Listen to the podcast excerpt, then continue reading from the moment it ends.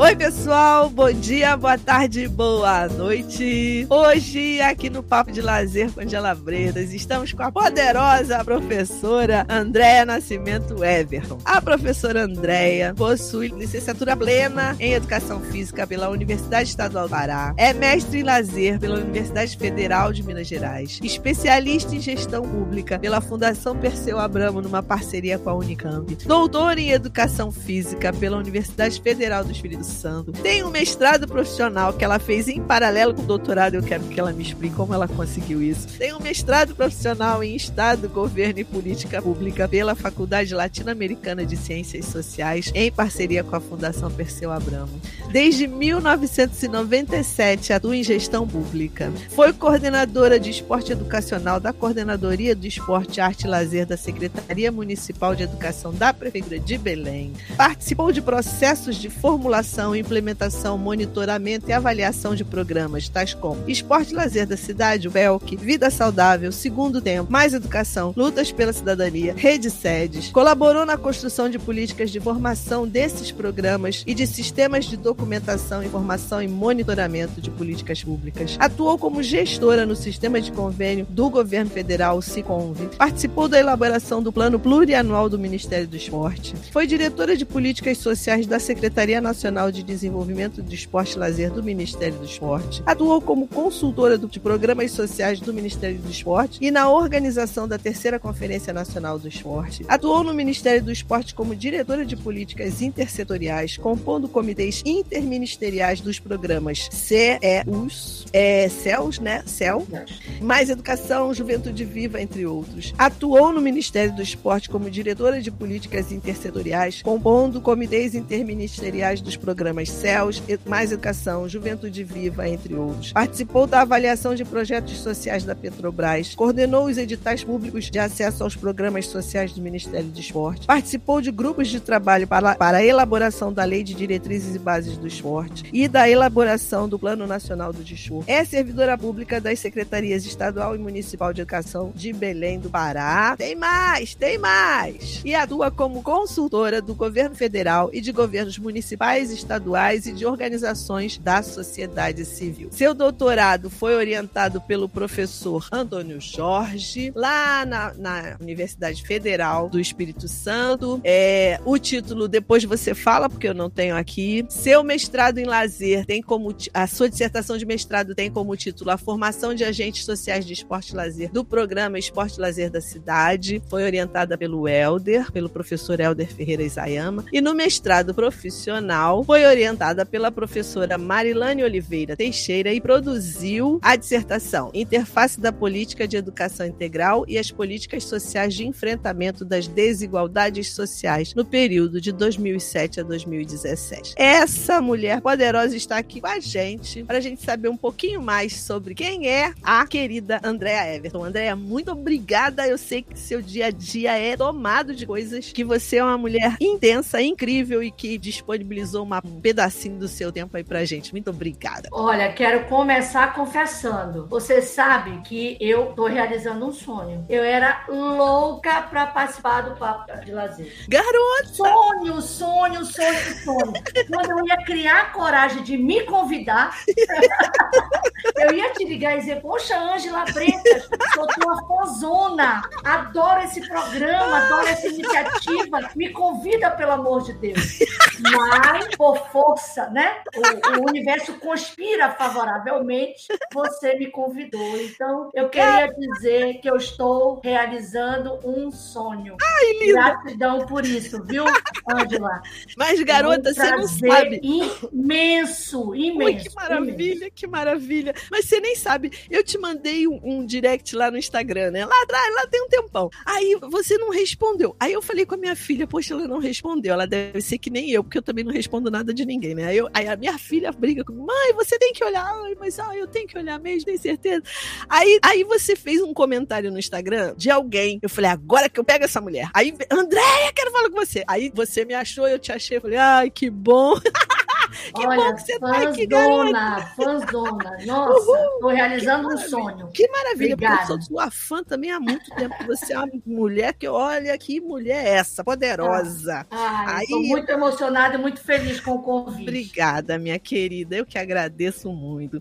Aí, assim, eu sei que quem você é, eu te acompanho no Instagram, te, te vejo para cima e para baixo, para um lado e para o outro, mas eu queria saber quem é, ah, quer dizer, eu quero saber, eu acho que as pessoas também querem saber, quem é a Andréia, para além de toda essa coisa arada que ela faz? É uma pessoa que ama a gente.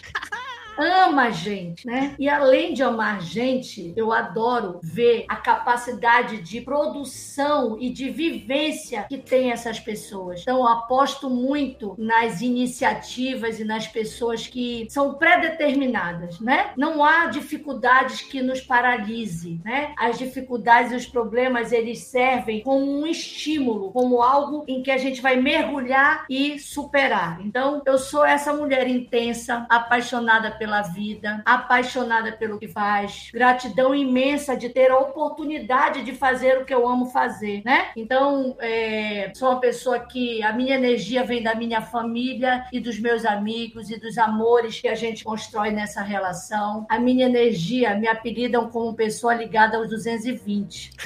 Na verdade, essa energia vem da capacidade de se relacionar com pessoas que emanam energia, né? Da capacidade de enxergar o prazer pela vida, a determinação em, em construir alternativas para tornar esse mundo melhor, né? Para tornar a vida das pessoas melhores. Daí veio o meu amor e a minha determinação de fazer política pública, porque eu acho que é isso que é política pública. Política pública é aquela ferramenta de transformação da vida das pessoas, né? É a capacidade de tornar real aquelas demandas sociais, aqueles direitos sociais que a nossa população tem. Então, há 30 anos fui ferrada por esse bichinho, né? Que chama gestão pública, que chama política pública, por ter percebido o quanto isso é capaz e isso é potente na transformação do mundo que vivemos, né? Então, sou essa Andréa, cheia de energia, cheia de amor da vida, cheia de amor pelas pessoas, aposto no que tem de melhor nas pessoas, né? Os limites e as dificuldades das pessoas, elas são muito consideradas por mim como algo que podem ser mudados e transformados, né? Só isso, sou essa Andréa. Assim. Ah, não, e é legal que isso é, é, é, muito assim, quem convive com você, quem já trabalhou com você, percebe muito isso, assim, né? E é, é uma coisa que eu, é, que eu acho admirável em quem está na gestão, é,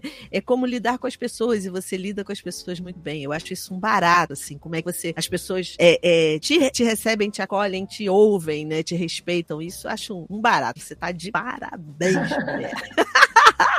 Aí agora me fala, como é que você fez licença? Como é que você chegou na educação física? Você sabe que eu era bailarina, desde ah. seis anos de idade. Eu era bailarina. Quando chegou em 87, na hora que eu ia fazer vestibular, eu gostaria que Belém tivesse faculdade de dança e não tinha. Então eu, eu disse assim, gente, eu tenho que ver o que é mais perto disso, né? Eu era bailarina, eu queria fazer faculdade de dança, mas naquele momento não tinha condições econômicas de ousar e fazer na Bahia, que já tem, já tinha, né? E disse, então, então vou fazer o mais próximo. Foi assim que eu entrei na faculdade de educação física. Pelo viés dessa minha veia artística, eu achava que a faculdade de educação física então ia dar conta de eu me, me identificar, me reconhecer. Foi assim que eu cheguei, então, em 87, à faculdade de educação física, né? E vivi essa experiência e aprendi a gostar daquela faculdade, daquele curso que tinha a ver com a minha, com a minha, meu talento talento, com a minha vocação, com a minha vontade, né? É, e claro, contava os dias de fazer as disciplinas ligadas à dança, né? Tudo que era ritmo com um, ritmo com dois, ritmo, eu fazia todas com a maior felicidade. Quando chegava no atletismo, eu corria, parece quem estava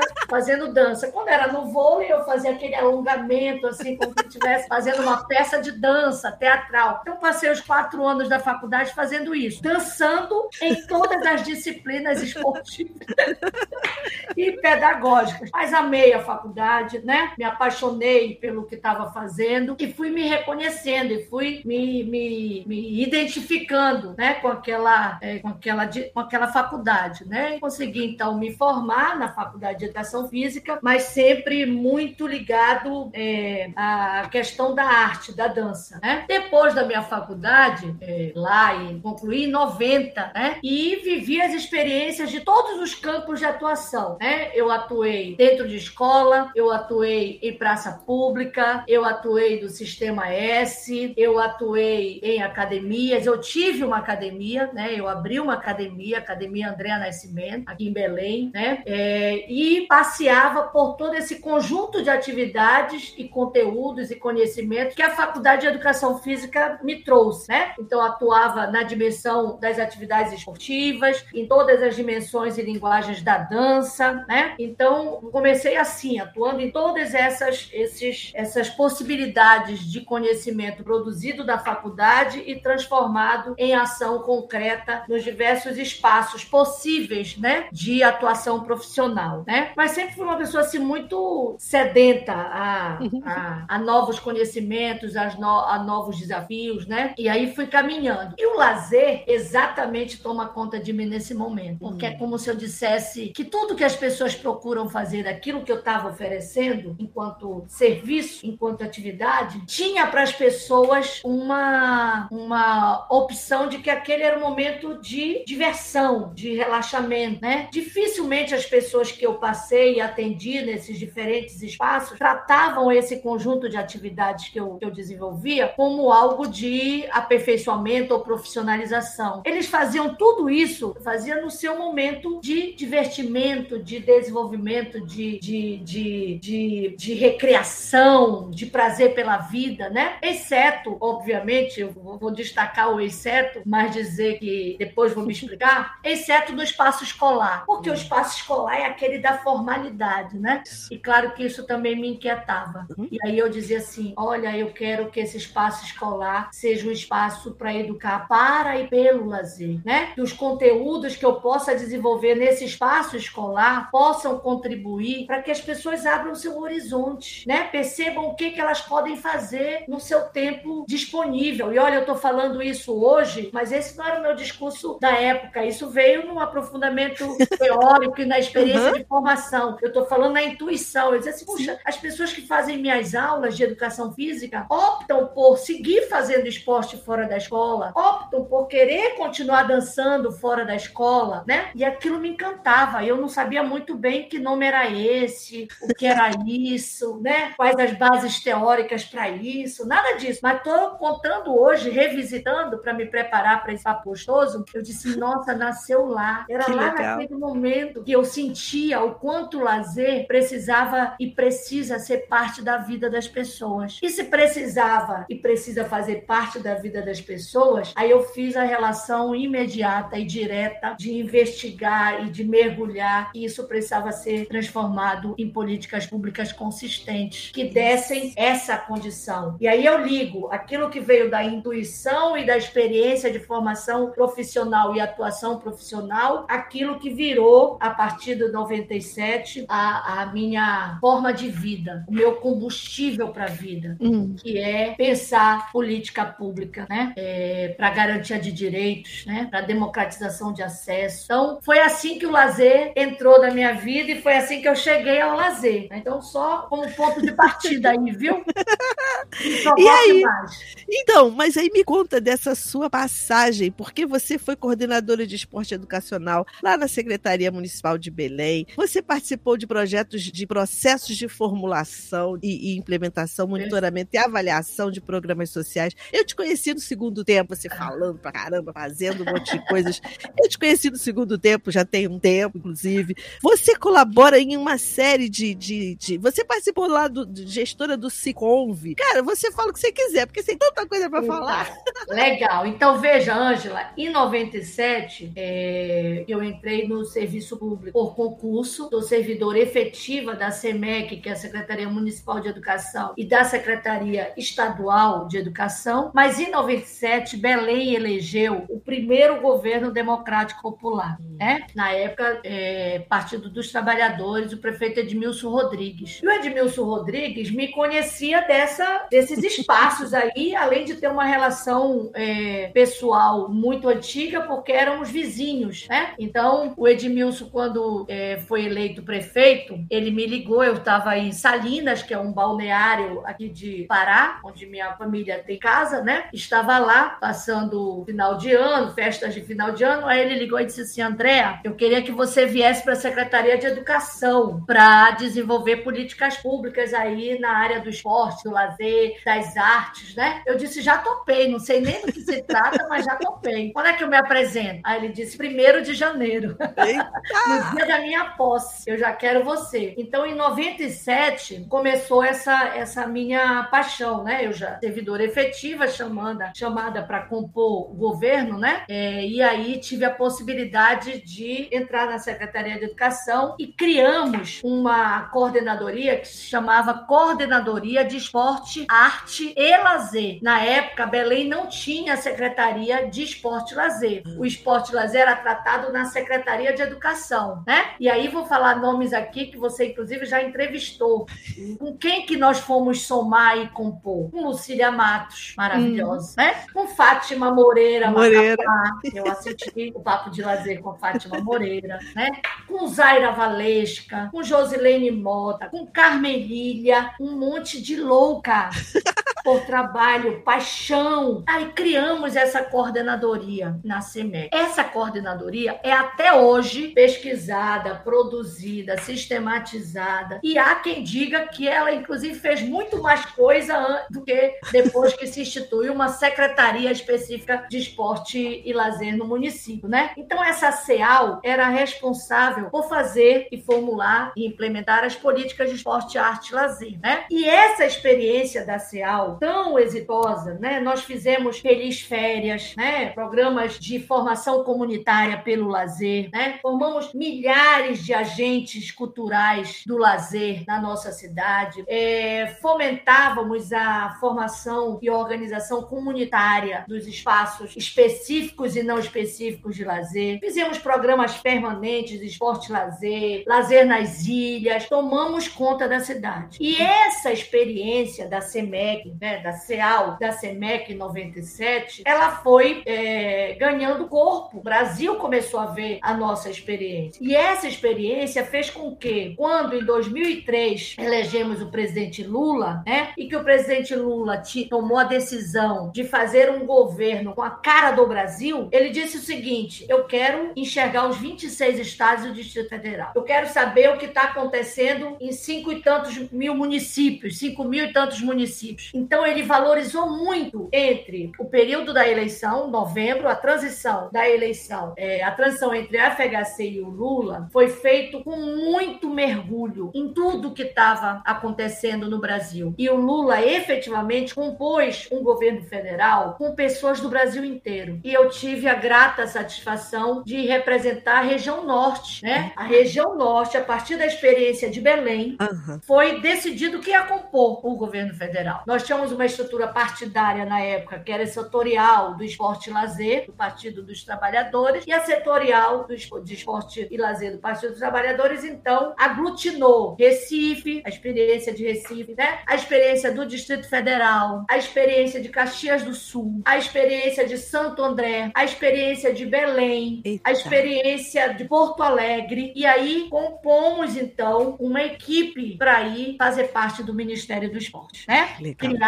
no primeiro dia do governo do governo Lula. Né? E esse Ministério do Esporte, então, fui escolhida e indicada pelo nosso prefeito e escolhida pelo grupo da setorial a ficar no Ministério do Esporte. E assim fiquei desde 2003 até 2015, né? É, fazendo essas loucuras todas que você citou parte delas aí, né?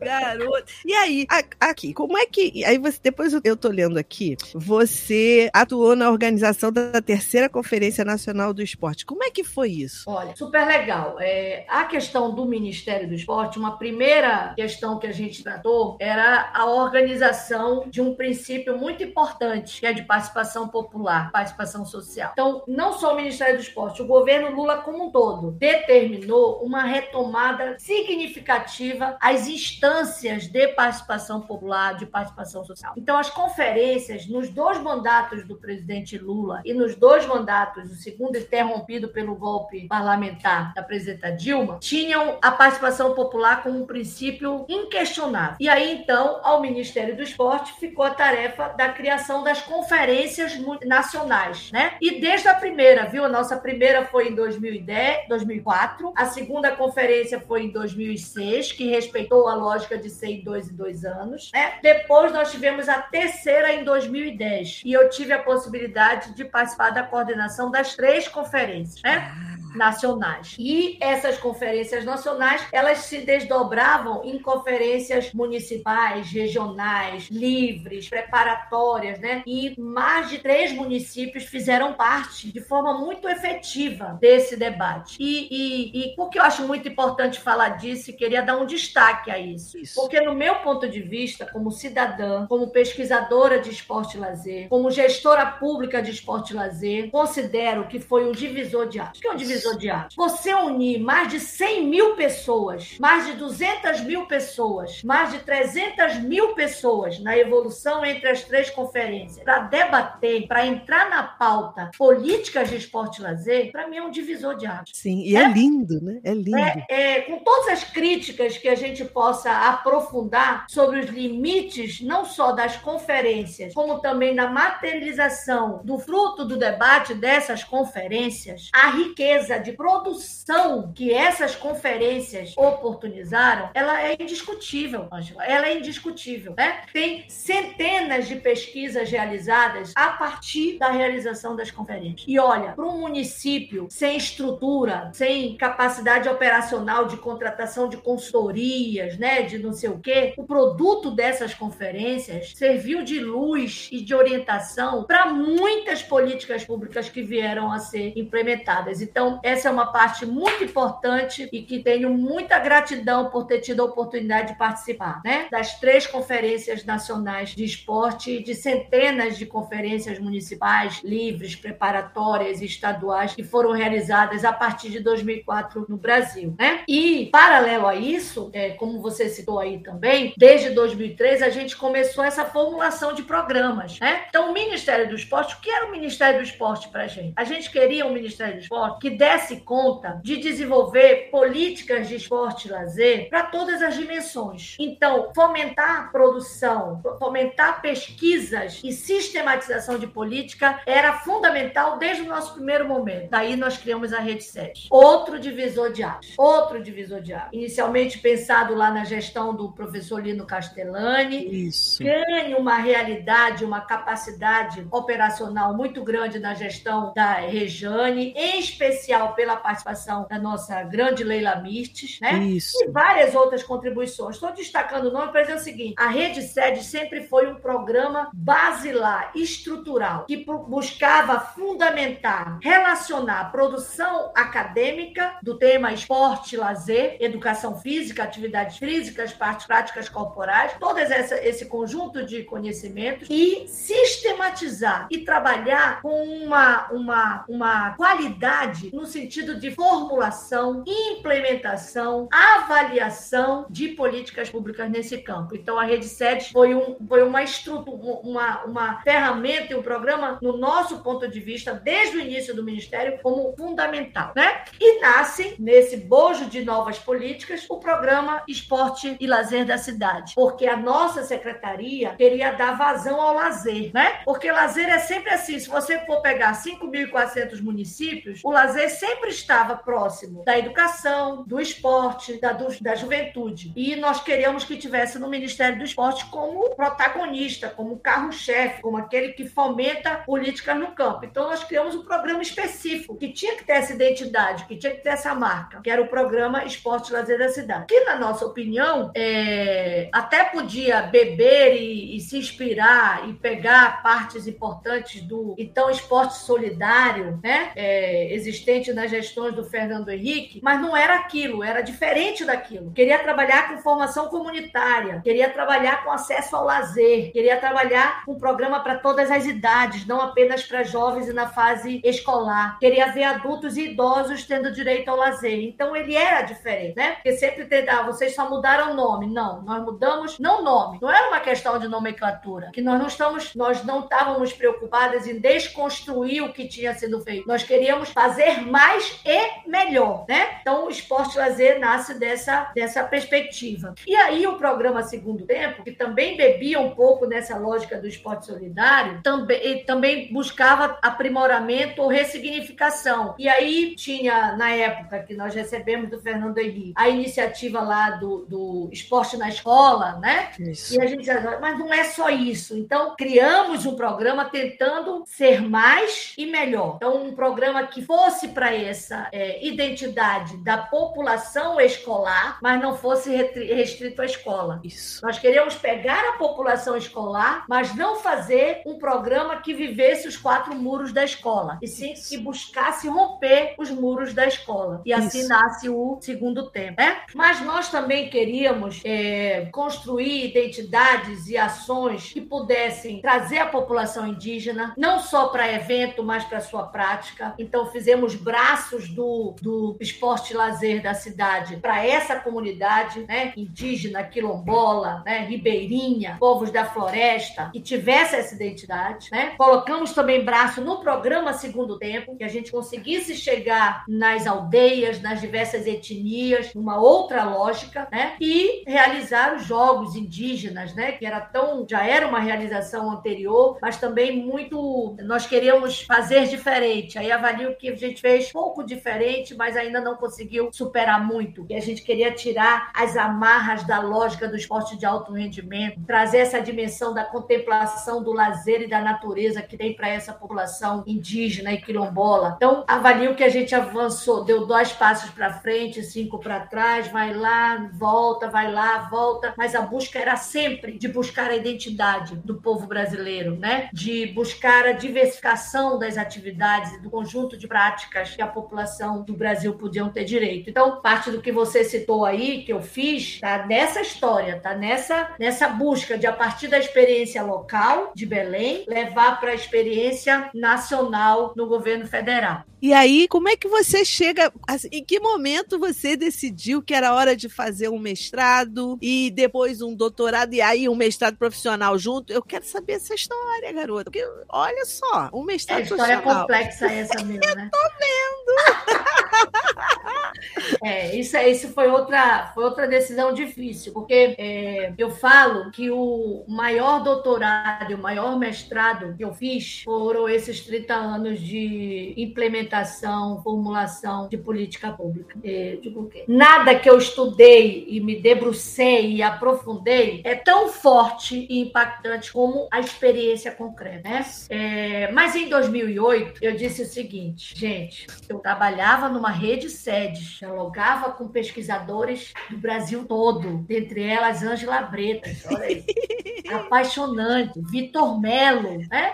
Eu disse, caramba, isso é muito legal eu vou, eu vou dar um jeito de fazer isso, né? Eu vou ver se eu consigo fazer as duas coisas. Aí eu disse, eu vou tentar. E aí, lógico, muito estimulada por todos vocês, né? Os meus amigos, mestres, doutores foram verdadeiras inspirações para mim. A rede sedes foi uma inspiração absoluta para mim, né? E eu disse assim, eu vou tentar casar isso que eu acho que precisa estar casar, né? A, a, o aprofundamento da formação acadêmica, né? É, com a perspectiva de qualificar, né, de fazer sentido em Isso. tudo que eu estava formulando, implementando e dando, entregando para a população. Isso. Aí, em 2008, eu disse, gente, eu vou entrar nesse negócio aí, viu?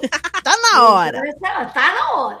Aí fui lá, né, na UFMG, aí olhei assim, né, mestrado em lazer, interdisciplinar. Eu gente, isso é lindo. Professor Helder, eu vou tentar você, vou tentar, vou tentar, vou tentar, vou fazer tudo. Vou levar. Aí participei da seleção é, e tive a honra de participar, né, de grupos de pesquisa na época da UFMG e, e considero um momento muito importante para mim, né? 2008 a 2010 fiz o mestrado na UFMG sob orientação do professor Helder Isayama, que eu amo de paixão, acho, eu, eu digo que ele é um jovem é, além do seu tempo, e hoje ele não está mais tão jovem assim, né? Ele já faz um tempinho, mas eu, eu tenho uma admiração pelo Helder impressionante. A eu capacidade também. de produção, incrível. sistematização incrível. do Helder é apaixonante. É, Helder é incrível. Eu disse, meu rapaz, é. você cons consegue me entrar nesse mundo acadêmico e me apaixonar.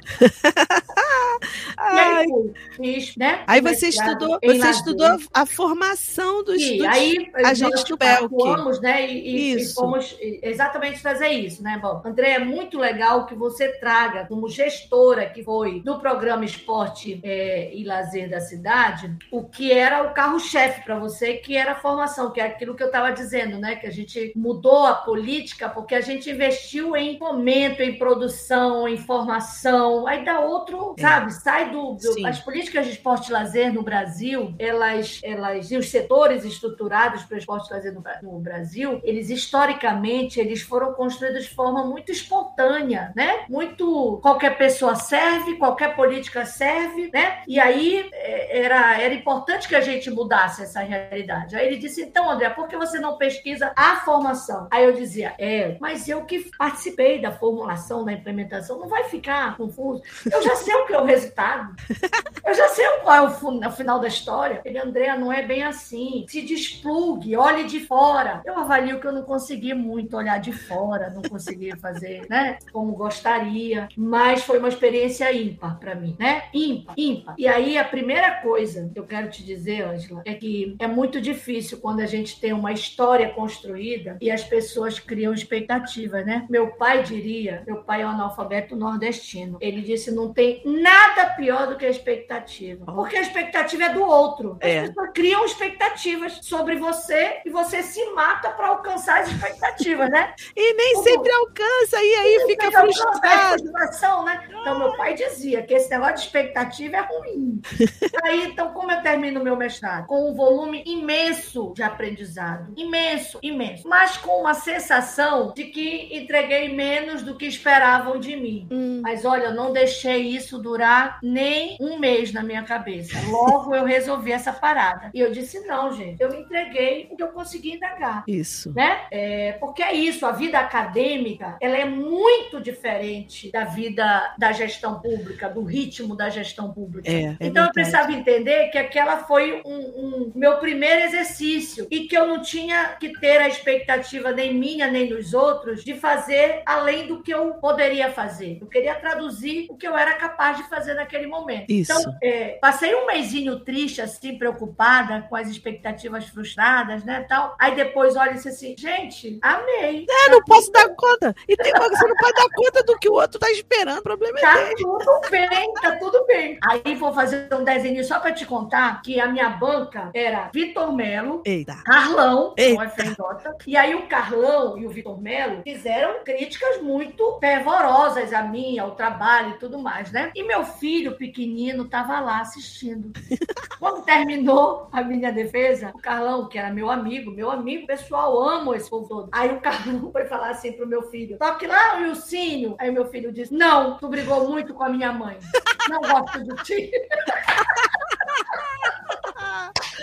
Vou fazer que foi assim que eu terminei meu mestrado. Então, legal. Mas resolvi, plenamente resolvida. Hoje eu visito a minha dissertação e digo, poxa, podia ser melhor mesmo. Ah, talvez eles até tivessem razão. Mas foi ímpar para mim, né? Foi um momento muito importante e um divisor de águas também para mim, tá? Mas aí voltei para gestão, né? Isso. Aí olha a loucura da gestão de novo. Mas aquela aquela formiguinha da acadêmica, da produção científica, né, da pesquisa, ficou lá e ficava mexendo o tempo inteiro, porque eu estava na rede sede, né? Aí eu disse, não, eu acho que eu, quero fazer mais. Aí gestão, fiquei na gestão e aquele negócio lá, tá? Voltar. Quando chegou 2015, 2014 mais ou menos, a Perseu Abramo ofereceu uma especialização em gestão pública. Aí eu disse, pô, vou fazer. Tava no ministério, fiz a especialização em gestão pública. É, paralelo, trabalhando, era de final de semana, uma vez no mês, ia para São Paulo, Perseu Abramo com o Unicamp, e aí disse, cara, é isso. É isso que eu quero para minha vida. Eu quero fazer mestrado, doutorado, pós-doc, doc, três docs de gestão pública. Eu disse, nossa, o que eu estou materializando agora, eu estou aqui aprofundando. Estou buscando subsídios. Aí fui fazer uma especialização. Quando terminou a especialização, aí 2015, procedimento do início do golpe parlamentar contra a nossa presidenta Dilma. Isso. E o ministério, então, assume um pastor. Hum. Esqueci até o nome, mas assumiu um pastor agora lá. Aí eu disse, esse negócio aqui vai ficar difícil aqui para mim, né? Aí foi um ano de conflito, um ano de dificuldade, porque eu só sei fazer as coisas, Ângela, quando eu tô apaixonada por aquilo que eu tô fazendo, entendeu? Quando perde o brilhinho nos olhos, eu fico com dificuldade de fazer. Então 2015 foi um ano muito difícil para mim, né? De enfrentamento, de insatisfação, eu queria que fizesse uma coisa que eu não faço, eu queria é, mudar os rumos do que a gente estava fazendo desde 2003, não faço. Então passei um ano inteiro brigando. Aí tem um evento da Rede Sedes, 15 de dezembro de 2015. 15 de dezembro de 2015. Estamos lá, todos nós. Acho que você estava lá, não estava em Brasília? Nesse evento da Rede 7? Então, Acho que não. Presta atenção Tava no aconteceu. Rio. Tô lá, no evento da Rede 7, chega um rapaz que trabalhava comigo, comigo no ministério e diz assim mesmo, por que você está aqui, André? Eles te exoneraram e você está aqui? Ih? Aí eu disse, eu estou exonerada? Oi? Tá, André, você está exonerada. Eu, não, mas eu organizei o evento, o governo é da presidenta Dilma, apesar de todos que estão lá compondo querem que ela saia, ela é a presidenta, eu vou levar o evento da Rede 7 até o final, né? Não vou nem tratar que eu estava exonerado. E tratei o evento e todo mundo, André, até louca? Briga, fala mal desse povo. Eu digo, não, meu governo, governo que eu acredito. Esse povo todo passa. É o governo que eu acredito. Não, não vou, vou levar o evento em alto nível. Aí chega um rapaz que ficou nomeado no meu lugar. Aí ele diz, professora, você sabe que eu não tive culpa? Eu digo, ah, rapaz, presta atenção. Cargo de confiança é assim mesmo, não, não fique preocupado. Não personalize, não tem, nunca me apeguei a cargo nenhum. E na mesma hora as pessoas ligavam do gabinete da Dilma, da Casa Civil, e diziam, é para interromper? É para tornar sem efeito? Eu digo, de jeito nenhum. Deixa rolar. Deixa rolar, tô super feliz. Acabou, acabou. Não, não é para reverter, não, isso. Eu vou reverter e ficar com o ministro? Não. A última vez que tentaram me exonerar, o ministro Orlando, na época, disse assim: continue trabalhando que você não vai ser exonerado. Foi exonerado quem tentou me exonerar. Né? Aí eu disse isso. Ó, então, se fosse nesse, nesse nível, vai cair todo mundo, eu vou ficar, ah, legal. Mas não é isso a realidade, então não é para reverter. Exonerada bem, olha, vou voltar para minha cidade feliz da vida. Isso. Levei o evento, apresentei o novo diretor, o pessoal queria fazer, né? Nossos Caraca. pesquisadores, amigos, todos maravilhosos. André, não, não vamos tratar, vamos deixar avacalhar o evento por causa dessa loucura, não. Tudo tranquilo. Terminou o evento. Aí aquela formiguinha do coisa disse, poxa, minha chance, agora eu vou para doutorado, vou para eu vou fazer tudo que eu quero fazer. E aí foi assim, então, 2015 saí, e aí, como eu tinha acabado de concluir a especialização, a PCU Abramo me convidou para o mestrado. Legal. Profissional ah. em Estado e Políticas Públicas. Eu disse, claro, quero. Quando é a seleção, vou fazer a seleção, vou participar. Tal. Ao mesmo tempo, saiu a, a, a seleção para o doutorado na UNB e na UFES. Eu disse, olha, vou fazer os dois. Onde eu passar, eu fico. Porque também eu sou servidora pública. Eu não vou poder pedir uma liberação agora e depois pedir depois de novo, que não vou ter de novo. E para o mestrado, eu nem teria liberação, porque eu já tinha um mestrado, né? Para o doutorado, eu teria liberação. Então, eu vim para Belém, voltei para Belém e consegui ser cedida para fazer o meu doutorado. E aí, eu fiz o doutorado e o mestrado Garota danada. Foi nesse momento que eu fiz essa loucura. 2016, né, até 2020, eu convivi aí com um mestrado é, pela Flaxo. Eu estudei. Nos dois eu pesquisei educação integral. Isso. É, porque era um tema também. Eu, eu fui no, na, no meu período desde 2007, também participei da formulação do programa Mais Educação, né? Que era um programa que fomentava a educação integral como uma proposta e uma concepção metodológica de outra escola é possível. Aquela escola que buscasse romper muros, espaços educativos, tempos educativos. E quando eu olhava para a educação integral, eu disse, gente, a arte, o lazer, o esporte, a educação física só cabem nessa escola diferente mesmo, para não ser apêndice, para não ficar a revelia, né? Que legal, eu quero aprofundar isso. Então, eu pesquisei no mestrado a interface com as desigualdades sociais, isso. que uma política de educação integral enfrentava ou dava resultado, impactava na, no enfrentamento das desigualdades, e no doutorado eu pesquisei o lugar da educação física. Eu queria saber qual é o lugar da educação física numa política de educação integral, né? Então, eu fiz esses, essa loucura junto, né? Apanhei bastante, aprendi bastante, momento também maravilhosos da minha vida, né? E que me trouxeram muito aprendizados e muitos desafios. E agora, minha querida, o que, o que eu só te vejo para lá e para cá, eu vejo você postando uma série de coisas. O que, que você está fazendo agora, como, como servidora pública, é, assessora, consultora? O que, que você está fazendo agora? Aí, terminando meu mestrado e meu doutorado, o prefeito Edmilson concorria à prefeitura de Belém novamente, 2020. Hum. E aí mergulhei na campanha e elegemos o prefeito Edmilson em Belém. Muita emoção, muita honra é, compor novamente a gestão municipal, né? E aí, como efetiva da SEMEC, mas com essa, esse, essa experiência aí, não só da formação acadêmica em gestão pública, como também pelas experiências acumuladas, o prefeito disse assim, André, eu quero você na educação, mas para fazer a gestão. Então, você não vai tratar a educação física, esporte e lazer, você vai fazer a gestão da educação. Então, assumir a diretoria administrativa Eita. da SEMEC, da Secretaria de Educação. Em um ano, é, muitas coisas legais nós fizemos, né? Estamos é, não só implementando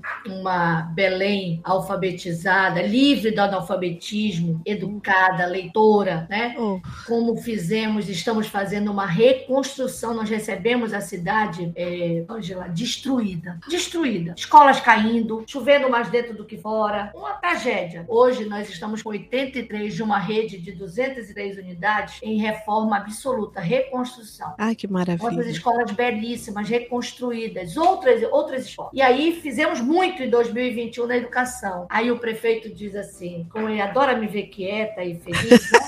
Ele disse, Andréa, tem uma área que a gente está precisando de um reforço, de um choque. É o meio ambiente. Eu digo, eu? Prefeito, pelo amor de Deus, não diga isso para mim, deixa na educação, tá agora que tá. Aí o prefeito disse, Andréa, meio ambiente, tudo a ver. Olha, você vai cuidar dos logradouros, das praças, dos parques. Vá para lá, faça a SEMA. Eu disse, mas prefeito, Andréa, gestão pública. Você vai levar a sua experiência de gestão pública isso para a Secretaria do Meio Ambiente. Meu Deus, ele já vai me deixar noite sem dormir. Ah! estudar toda a legislação ambiental, fazer um diagnóstico de toda a situação dos logradouros, dos nossos parques, das nossas praças. Aí, uma semana, apresentei uma proposta para ele, ele está vendo? Já está apaixonada. Já é meio ambiente desde criança.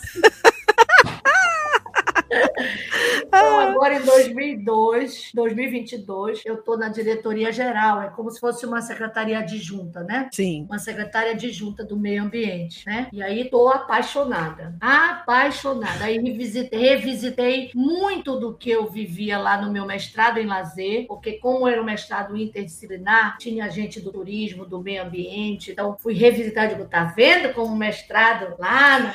E aí bebi nessa experiência, tenho estudado estudado muito, muito, muito e estou há dois meses agora aqui nessa meio ambiente, né? Mas uma relação, porque o prefeito Edmilson ele aposta no, muito numa relação de intersetorialidade. Você sabe que tem muita produção acadêmica de intersetorialidade, mas é algo muito difícil de fazer. De né? fazer, né? exato. É. é. o grande nó, né? Nó, é um nó. Você lê, é bonito, você, ah, é legal, vamos fazer mais quanto você vai fazer, você, né, encontra muitas dificuldades. Então, Sim. é isso que, que a gente está vivendo agora. E meio ambiente é uma, uma pasta absolutamente intersetorial, né? É, nós cuidamos aqui, além da, da questão de quase 450 logradouros entre praça, canteiros, nós, o, o prefeito Edmilson, ele aposta muito na criação de parques. Então, nós temos áreas de preservação que a gente está delimitando. Estamos na, no, no, nos quatro anos de mandato, vamos implementar pelo menos mais três parques, né? Parques mesmo, né? E e essa dimensão do lazer toma conta agora Sim. da minha inspiração Sim. absoluta, né? Então, é, a minha, eu estou contribuindo muito, estou aprendendo muito nisso, né? Tenho certeza que nós vamos, no primeiro mandato do prefeito Edmilson, entregar uma outra cidade. Ai, né? que alegria. Mais arborizada, com espaços de contemplação e vivência com a natureza, né? Com a prática dos esportes de aventura, com muita arte nesses parques, nessas praças, né? Então, eu estou dedicada a isso nesse momento. É uma secretaria que, além de toda essa questão do equilíbrio ambiental da cidade, né? De tratar essa questão da arborização, do paisagismo, para tornar a cidade é, é, é, mais bonita, né? Nós estamos num eixo estratégico que a gente chama Belém bem cuidada, né? Hum. Nós fazemos a zeladoria da cidade. Se você veio em Belém agora e vier daqui a três anos, no final do mandato, e falar que está igual, nós vamos ficar muito tristes, porque a gente quer que esteja muito diferente. Muito diferente. É? Muito Mas diferente. você sabe,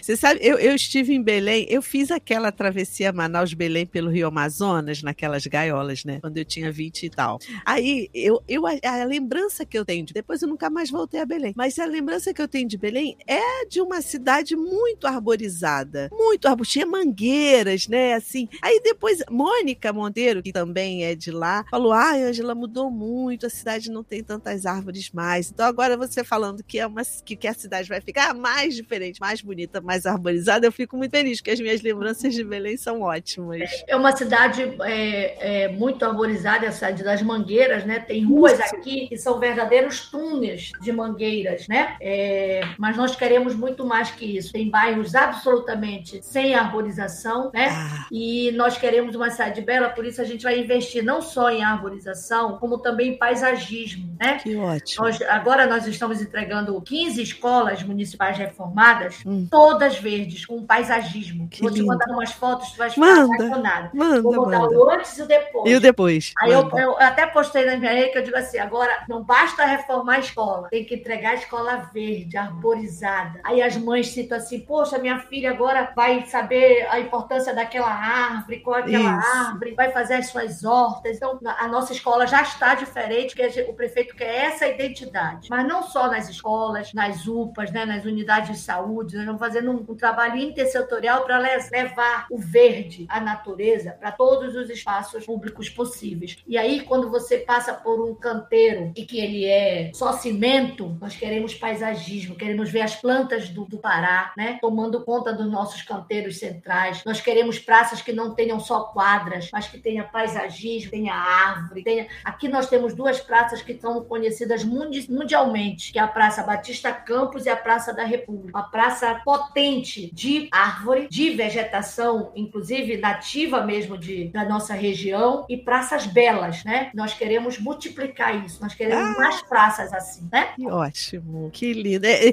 tá, é, tá, vendo? Ele acertou em cheio quando ele chamou. Ele, ele precisava ele de um choque de Andréia.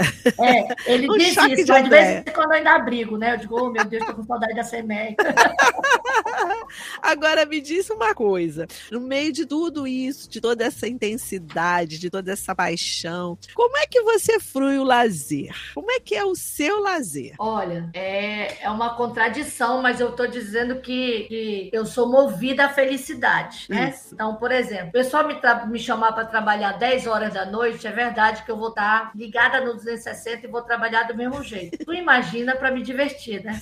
Eu digo, se eu topo o convite para o trabalho, você imagina que eu não vou topar o, o convite para o prazer, para o lazer? Imagina, topo na hora. Então, eu sou uma pessoa que gosto da noite, né? Gosto de ouvir música, gosto de sair para dançar, né? Às vezes saio pouco por conta das obrigações e efetivamente do cansaço, mas é uma coisa que eu gosto que faça parte da minha, da minha rotina, né? Da minha programação. É, acho que isso me alimenta, isso me energiza, né? Sou de uma família muito festiva, né? Minhas filhas, meu marido, meus sobrinhos, né? Então, quando diz assim, tia, o que, que a gente vai fazer hoje? Eu digo, arranja que eu vou. Então, é, nutro muito essa relação, né? Com amigos e com família para programações culturais, artísticas. Gosto muito disso. Faço menos do que deveria, mas gosto muito disso, né? E esse ano voltei a dançar. Olha oh, que, que maravilha! Oh, que maravilha! Não, a minha professora de dança diz: tu és uma mentirosa, só veio em três aulas. Eu digo, mas eu já fui três. Poxa, eu não só vim, eu já fui em já três, é coisa, três aulas, né? Coisa pra então, caramba. Então, é, então é, é um, é um prazer. Realmente, quando eu, eu consigo fazer, colocar na minha, no meu cotidiano essas vivências, né? Não só de atividades físicas que me dão prazer e satisfação, e, e, e faço isso não pelo cuidado apenas, também por isso, mas não pelo cuidado com o corpo, mas pelo prazer. Então, para mim, essas ações, essas atividades que eu opto por fazer, elas são as minhas oportunidades de lazer, né? Elas são as minhas opções de lazer, né? Então, eu amo dançar, amo fazer atividade física, amo andar de bicicleta, né? Amo ir para parque, faço menos do que gostaria, mas estou insistindo em fazer parte da minha da minha rotina mesmo, porque isso me faz muito bem, muito bem. E aí, quando estou nesses espaços, fico logo pensando na política pública, né? Pô, quem está aqui, quem não está aqui, por que não está aqui, o que é que precisa fazer para estar tá aqui. Aí meu marido diz: tu não vem para relaxar. Eu digo, não, relaxa, vai produzindo. Afinal de contas, eu estou no 220, meu filho. Ó, que isso? É homem que faz uma coisa de cada vez. É, né?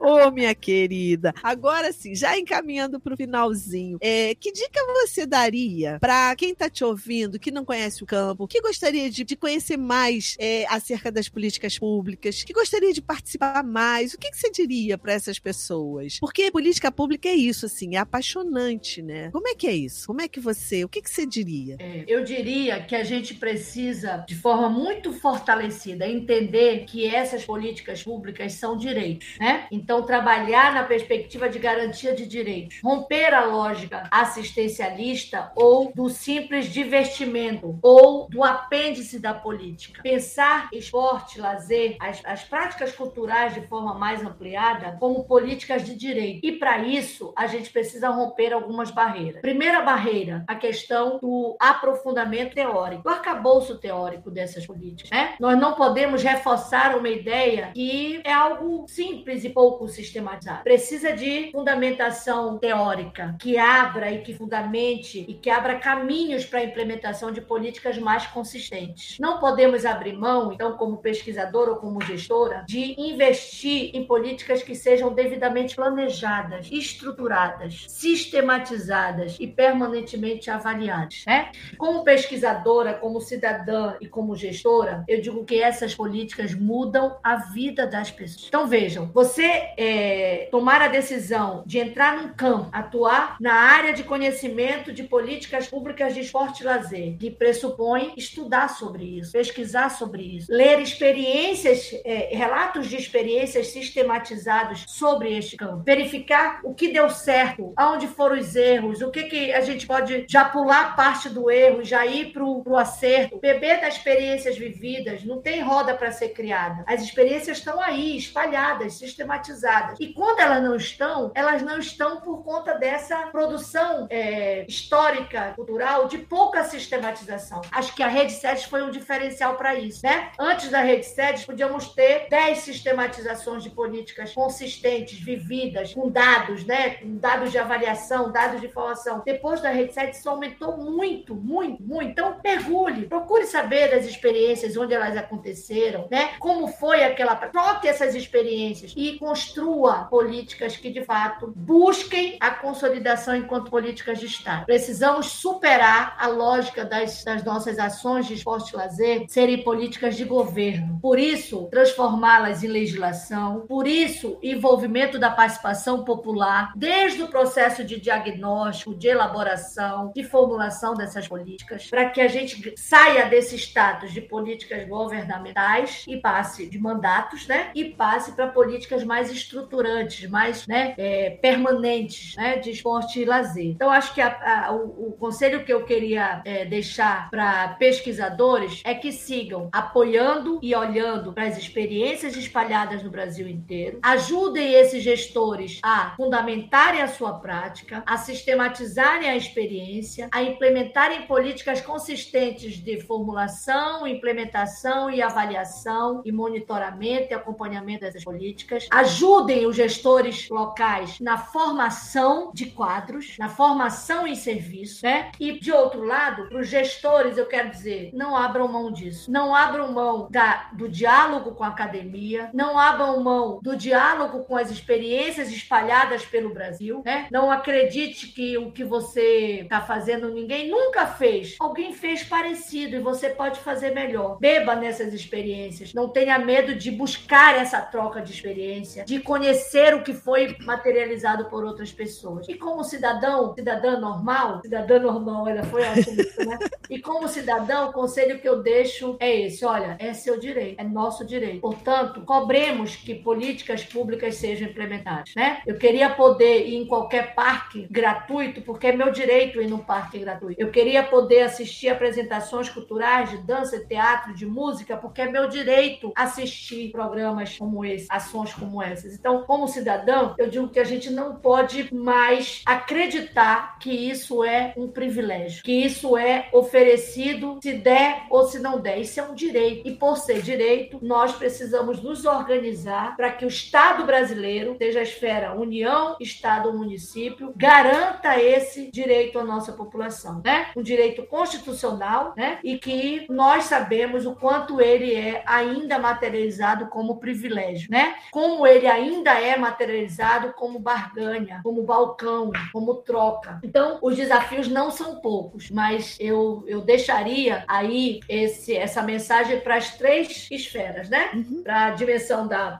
política, de, da, da formulação, do estudo, da pesquisa, da avaliação. Só tem sentido se tiver o pé na, na realidade, no dia a dia, no cotidiano do que está sendo feito. Ao mesmo tempo, quem está aqui formulando, implementando e fazendo essas entregas para a população não pode lançar mão desse diálogo com a produção acadêmica, com a organização, com a sistematização, com o planejamento. Eu tenho dito para gestores que quando a gente vai ver a peça orçamentária de uma gestão, a gente sempre diz, ah, ficou isso aqui para o lazer, pequenininho, né? Ficou isso aqui para o esporte, pequenininho, porque a gente só olha para o pequenininho, né? Se o gestor que assume essas pastas não tiver a dimensão do todo, não saber, não, não, não conseguir é, identificar e não souber que ele tem orçamento na saúde, no lazer, no meio ambiente, na educação, para materializar políticas de lazer, ele fica sempre achando que o universo dele é aquele pequenininho. Então, entender peça orçamentária, entender de planejamento, entender de avaliação, entender de captação de recurso não é uma opção, é uma obrigação. Nós só vamos tirar desse status de política de, de governo, determinada, determinado mandato governamental, e transformar esse nosso direito ao lazer, ao esporte, à cultura, como política de Estado, se cada um de nós, pesquisador, doutor acadêmico, produção acadêmica, gestores e cidadão, percebermos que esse é um direito e que a gente não abre mão dele. Garota, olha, você me emocionou agora. Muito obrigada, André. Caraca, garota, muito obrigada, muito obrigada. Adorei conversar com você. Você é intensa, maravilhosa, poderosa. Você é tudo de bom. Muito, muito, muito, muito, muito, muito obrigada. Caramba, muito obrigada. Ficou Olha, maravilhosa. Angela, eu que agradeço. Você não sabe o quanto estou emocionada. As pessoas que trabalham aqui comigo, hoje tinha é, umas três reuniões externas aqui. Amanhã é aniversário da ilha de Caratateua. Ih, que legal! Como Ilha de Outeiro, né? Uma, é um distrito administrativo, é um bairro, digamos assim, é um bairro de, Be de Belém, mas que atravessa o rio para chegar lá, né? Hum. E, essa, e essa ponte, esse rio, tem uma ponte. E essa ponte, há dois meses atrás, uma embarcação Eita. criminosa quebrou a ponte. Eita. E a ponte está em reparo. Tu imagina uma população de mais de 200 mil habitantes lá, que só chega via essa ponte, o transtorno que isso ocasionou. Que então, é. o Estado e o município se envolveram, estão fazendo a travessia com várias lanchas, com várias balsas. A ponte já sofreu o primeiro ajuste e hoje já passa bicicleta, já passa moto, já passa andando, mas em junho é a previsão da entrega. Mas tudo isso para dizer que amanhã é aniversário dessa ilha. E o prefeito disse o seguinte: nós vamos fazer o melhor aniversário de todos os tempos. E amanhã, então, toda a prefeitura estará desde seis e meia da manhã Eita. na ilha de Caratadeua, vivendo com a população da ilha diversas programações, entregando diversos serviços, SEMA, nossa Secretaria de Meio Ambiente, está lá há cerca de 10 dias, fazendo paisagismo, roçagem, arborização, e nós vamos estar todos lá. Então, hoje tinha um monte de reunião tratando o checklist final do aniversário da ilha de Caratateu. Eu disse, não, mandei todas as eh, equipes que me representem, que hoje eu estou no papo de lazer com minha amiga Ângela. Vou, vou abrir a mão portada. E outra ilha, já fica aqui o convite para os nossos ouvintes virem em Belém já saberem. Tem a ilha de Caratateu e tem outra ilha que é Mosqueiro. Também chega por monte, mas que também vão lanchas e tal. E que a gente faz as programações de verão, né? Então é uma, uma população permanente lá, mas que no verão ela quintuplifica porque é um balneário, Caraca. né? Então o Brasil inteiro vai para Mosqueiro. Então hoje também é a reunião de organização da, da programação de verão na ilha de Mosqueiro. Então nossos ouvintes já tem dois convites. Vim conhecer a ilha de Caratateua e a ilha de Mosqueiro. E aí eu aproveito e levo no Cumbu, que é outro conjunto de ilhas maravilhosas aqui da Gente, nossa região. Que... Olha, ano que vem eu vou, porque a ilha de Caratateua faz aniversário no mesmo dia que eu, 14 de abril. Ano que vem eu tô Vamos aí, fazer esse bolo juntos. Vamos ótimo, fazer esse bolo ótimo. juntos. Ai, querida. Muito obrigada, meu amor. Muito obrigada mesmo, mesmo, mesmo. Então, pessoal, chegamos ao final do nosso papo de lazer de hoje. E hoje conversamos com a poderosa, intensa professora Andréa Nascimento Everton. No Instagram, nós estamos no arroba papo de lazer. Não deixem de nos seguir nas redes sociais. Baixem os episódios para ouvir offline e não percam os próximos episódios do Papo de Lazer com Angela Bretas. Um beijo e tchau! Beijo, gente!